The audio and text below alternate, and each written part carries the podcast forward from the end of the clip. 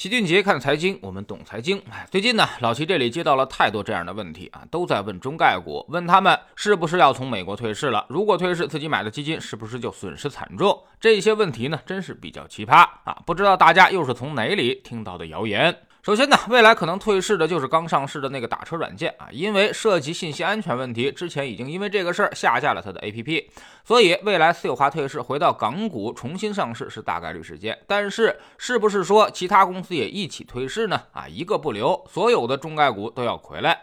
在美国上市啊，其实是从九十年代的时候就已经开始了，已经延续了近三十年的时间。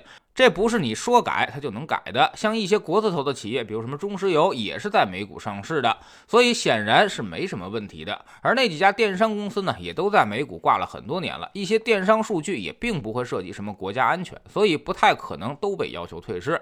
或者反过来说，只要还有中国公司在美国挂着，那么就肯定是这几家电商。其次呢，就是即便退市，也肯定是私有化退市，私有化退市的价格啊，一般会高于市场价啊，那么才方便投资者尽快交出筹。筹码，比如你比市场价低很多，那么甚至跟很多机构无法达成一致，那么你是不可能完成私有化退市的。有些朋友可能想的更简单了，就是直接摘牌子，让这些投资者是血本无归。那怎么可能呢？这美国人又不傻，你才投了多少钱？美国人投了多少钱啊？买这些公司的人基本上都是美国人，而不是中国人。你把钱圈走了，然后跟人家大声说拜拜，人家能放你走吗？你要走可以，至少得把钱还回来。一般情况下是不低于 IPO 价格的。第三呢，就是会不会为了私有化退市，把价格压到很低很低，然后少出点钱？这个想法呢，对了一半。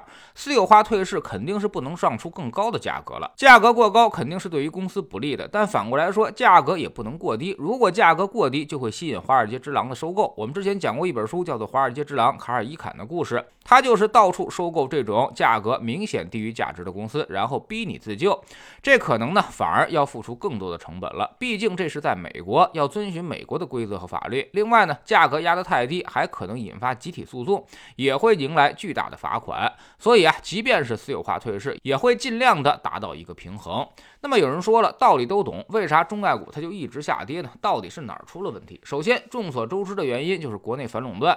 在防止资本的无序扩张，这让很多人都想到了基本面变坏。特别是之前当着猴子的面杀了一只鸡，教培行业就在一纸禁令当中是灰飞烟灭。所以这让很多人都在担心，会不会未来互联网行业也会灰飞烟灭？其次就是由于搞共同富裕赚钱最多的互联网行业现在也有所收敛，开始财不露富了啊，故意隐藏一些利润，未来几个季度财报都不会太好看，也不会及预期啊，这就叫做低调保平安。当然，这有业务上的调整，也有业务之外的需要。不明真相的投资者就会认为公司的基本面变坏了。第三呢，就是之前估值太高，随后呢一路下跌，于是下跌本身就成了下跌的原因。所以跌的本身就没什么信仰了，很多都是之前抄底来的游资，而这些钱呢是最不坚定的，一看趋势不好，所以他反手就卖空了，反而打压了股价。那么这些互联网到底有没有什么问题呢？哎，其实你只要想这么几个事儿：你每天用他们这些产品的时间是变长了还是变短了？这个行业的从业者收入是提高了还是降低了？刚毕业的大学生们是不是还在削尖了脑袋往这个行业里面挤？这个行业美女是不是还是最多的？想一圈之后，你就会发现，其实什么都没有变化，所以只是你的心动了而已。从几家公司披露的财报来看，业务确实在增长放缓，但是无论是净资产还是总资产以及收入啊，那么现金流都在持续的增加。收缩的只是老业务，而新业务还在不断的扩张。那么在这样的基本面情况之下，股价却下跌了百分之六十，你觉得正常吗？哎，昨天有个做创投的圈内人有感慨，说现在阿里和腾讯都十几倍市盈率了，那都赶上一级市场了，脑子秀逗了才会去投那些新公司。所以啊，如果中概互联网长期低迷，其实对我们的创新创业将形成巨大的打击，大量一级市场的资本都会开始收缩，很多公司可能会变得无米之炊，纷纷的倒闭裁员，这其实就很不利于今年。稳经济增长的基本态度了。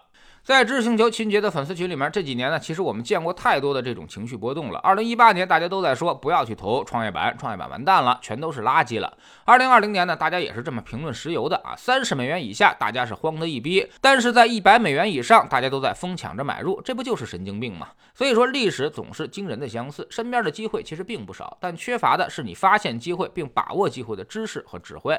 有些东西啊，即便是告诉你了，你也不敢行动了。我们总说投资没风险，没文化。话才有风险，学点投资的真本事，从下载知识星球找齐俊杰的粉丝群开始。新进来的朋友可以先看《星球置顶三》，我们之前讲过的重要内容和几个风险低但收益很高的资产配置方案都在这里面。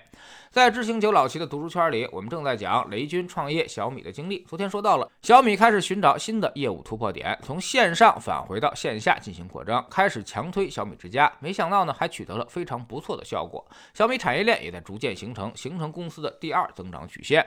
现在加入知识星球，找老齐的读书圈，每天十分钟语音，一年为您带来五十本财经类书籍的精读和精讲。之前讲过的二百二十七本书，全都可以在星球置顶二找到快速链接，方便您的收听收看。读书圈呢是投。资的内功啊，粉丝群学的其实是招式，不读书你学再多的招式，其实也很难去融会贯通。苹果用户请到齐俊杰看财经的同名公众号，扫描二维码加入，三天之内不满意，可以在星球 PP 右上角自己全额退款。喜马拉雅的小伙伴可以在 APP 顶部搜索栏直接搜索齐俊杰的投资书友会，老齐每天讲的市场策略和组合配置已讲过的书都在这里面。读万卷书，行万里路，让自己获得提升的同时，也可以产生源源不断的投资收益。欢迎过来体验一下，给自己一个改变人生的机会。